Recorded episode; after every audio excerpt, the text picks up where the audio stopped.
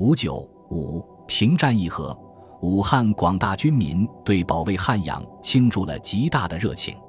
汉阳失陷，革命党人无不悲痛欲绝，甚至车夫舟子皆相视对泣。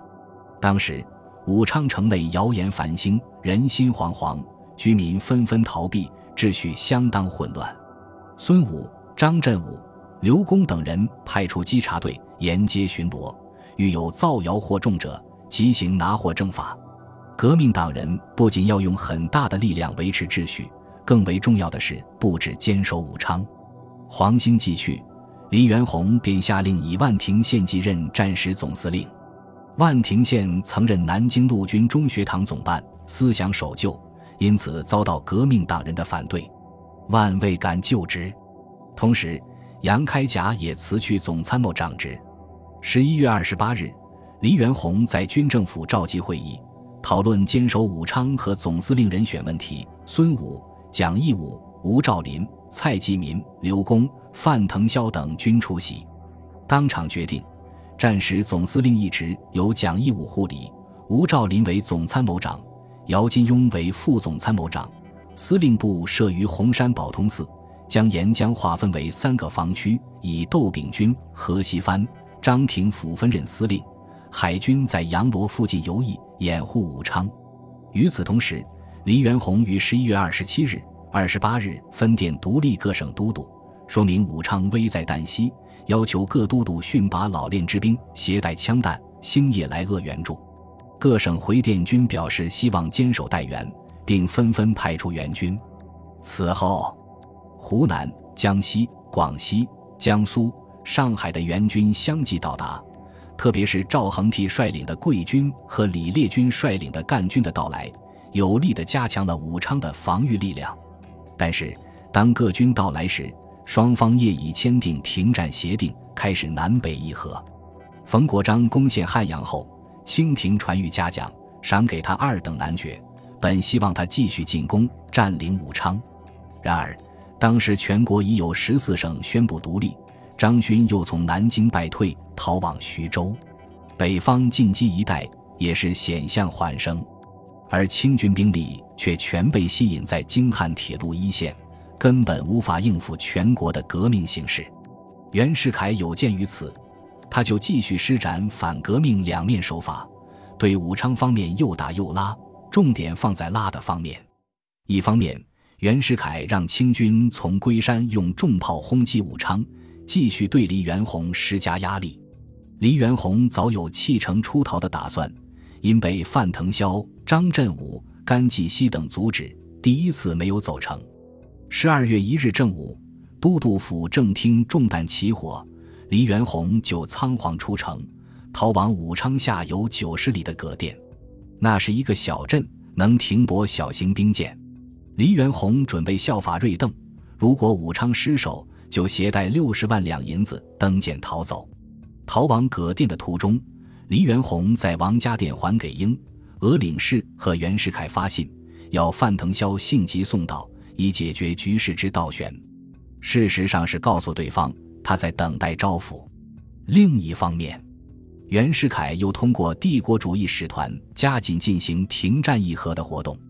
帝国主义看到清王朝难以支撑，就积极扶植袁世凯，把他作为新的代理人。英国驻华公使朱尔典联络北京各国使团，出面斡旋停战，为袁世凯绞杀革命创造条件。十一月三十日，袁世凯致电冯国璋，告诉他英国出面调停，令新任汉口兵备道黄开文同汉口英国领事商办。就在黎元洪出逃的当天，英领事派英人盘恩由军政府顾问孙发煦陪同，到武昌务黎元洪商谈停战。盘恩带来了停战条件，说武昌成日受炮火威胁，百姓恐慌。领事馆已同清军商议，建议停战三日，只要同意停战条件，在协定上盖章，双方就可停战。停战条件规定，从十二月二日上午八时起至十二月五日上午八时止停战三日，在停战期内，双方一律按兵不动，恪守县距界限。彼此不得稍有侵犯窥探，双方均由各国领事监视。这时，黎元洪已经离城，都督印也被他带走，于是就由吴兆麟、孙武接待，照样刻了一个印盖在协定上，停战就这样生效了。从这次停战三日开始，就导致了以后的议和。停战议和本来是袁世凯为瓦解革命力量、窃取政权而设下的一个圈套，这一点，革命党人在当时也是有所警觉的。十一月间。军政府以黎元洪名义给袁世凯的一封复信中，就曾揭露他杨持中立，于汉满两面若皆无所为，实际上是欲收渔人之利，屡出干言，肆意诈术，泄我军心。但是结果还是钻进了这个圈套。这是因为汉阳失陷后，革命党人已成涣散状态，他们感到自己软弱无力，同时由于缺乏一个彻底的革命纲领。使许多人对袁世凯抱着很大的幻想，认为只要袁世凯能够接受民国的旗号，革命就能大功告成。这样，他们就从要求袁世凯反戈，到接受袁世凯的停战条件，进而谈判议和，一步步迈向妥协的道路。黎元洪在出逃途中，听到已签订了停战协定，喜出望外，第二天就从王家店动身回到武昌。总监察刘公和军务部副长张振武，因黎元洪事先不同革命同志商量，擅自弃城出走，造成混乱局面，主张通电弹劾他的失职行为，但被其他人所劝阻。通电没有发出，黎元洪对革命党人却怀恨在心。停战原定到十二月五日期满，期满那天，仍由英领事从中斡旋，继续停战三日，到九日。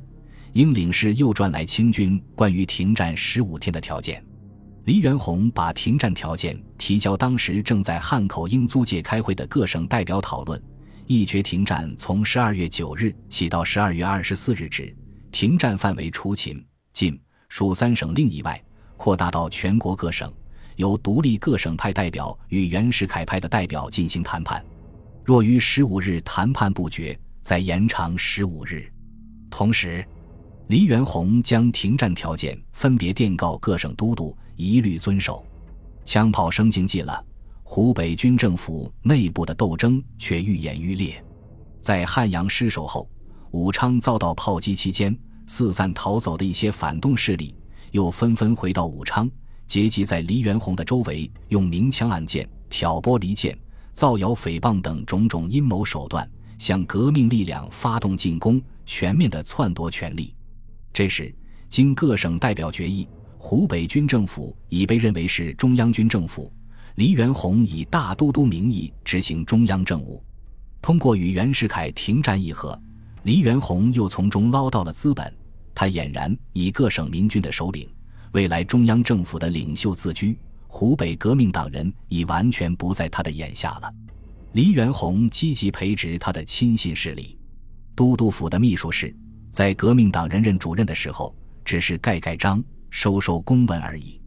在黎元洪任大都督后，就扩大秘书室组织，任命自己的心腹饶汉祥为秘书主任，规定主任秘书承都督之命，参赞中央军政府一切政务，权力大得惊人。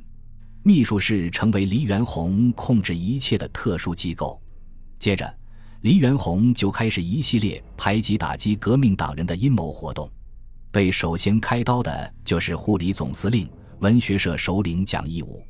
黎元洪利用革命党人之间的矛盾，首先鼓动一些人举谭仁凤为武昌防御使兼北伐招讨使，节制武昌各军并各省援军，而撤销战时总司令一职，调蒋义武为都督府高等顾问。这是一个没有实权的闲差。谭仁凤是老革命，又是蒋义武的湖南同乡。蒋义武心里虽有意见，也不便反对。谭仁凤志大才疏，又不懂军事，遭到许多人反对。于是，黎元洪又改派谭仁凤为副户参加各省代表会的代表，并下令恢复总司令一职，调他的亲信吴兆麟担任。吴就职后，改组司令部，以吴元泽为参谋长，周定元为副官长。李明为秘书主任，陶俊为军法处长，在黎元洪等人的操纵和离间之下，革命党人内部的派别矛盾迅速尖锐起来。有的党人如孙武之流，更是恃功自傲、权迷心窍，积极投靠黎元洪。于是，黎元洪利用孙武来约束党人，孙武借黎元洪的权势压制党人。黎元洪派蒋义武任江汉招抚使，给了他一笔钱作为招抚之用。孙武就诬告说，蒋义武把钱都用作购买枪械，扩充私人武力。黎元洪就派稽查队。半夜三更到蒋义武家进行查抄，共进会与文学社的矛盾也就表面化了。黎元洪、孙武一帮人的倒行逆施，不但激起了文学社社员的不满，也激起了共进会下层群众的不满。许多人就酝酿二次革命。到一九一二年二月二十八日，终于爆发了群英会暴动。暴动的组织者是共进会会员黄申湘和以前合并于共进会的小团体群英会首领向海前等人，他们得到文学社社员的支持，就以群英会为号召，联合了武昌教导团、碧血会、将校补充团、义勇团、学生军和武昌城内的驻军共几千人，由向海前首先开枪，包围都督府、军务部和孙武住宅。暴动者的内部意见很分歧，有的主张推倒黎元洪和军政府，有的主张推倒军务、内务和理财三部，有的主张只推倒孙武。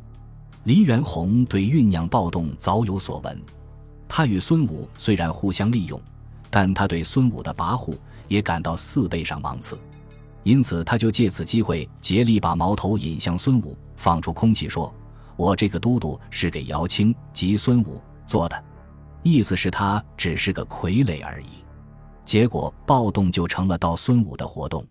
挂群英会、碧血会布条的士兵控制了全城。孙武、邓玉林等人逃奔汉口。暴动成了革命党内部的斗争。黎元洪就从中渔利。他一面表示接受暴动者的要求，将孙武撤职，并借名整理机构，改部为司。将所有和孙武接近的部长，如苏成章、毛鸿勋、周之汉等全部撤免。另一方面，又把暴动尾罪于文学社，斩杀数十人，暴尸示众，进行血腥镇压。黎元洪两面三刀的战术，大大削弱了革命党人的力量。自群英会暴动失败后，湖北军政府就完全控制在以黎元洪为首的反动势力手中。本集播放完毕，感谢您的收听，喜欢请订阅加关注，主页有更多精彩内容。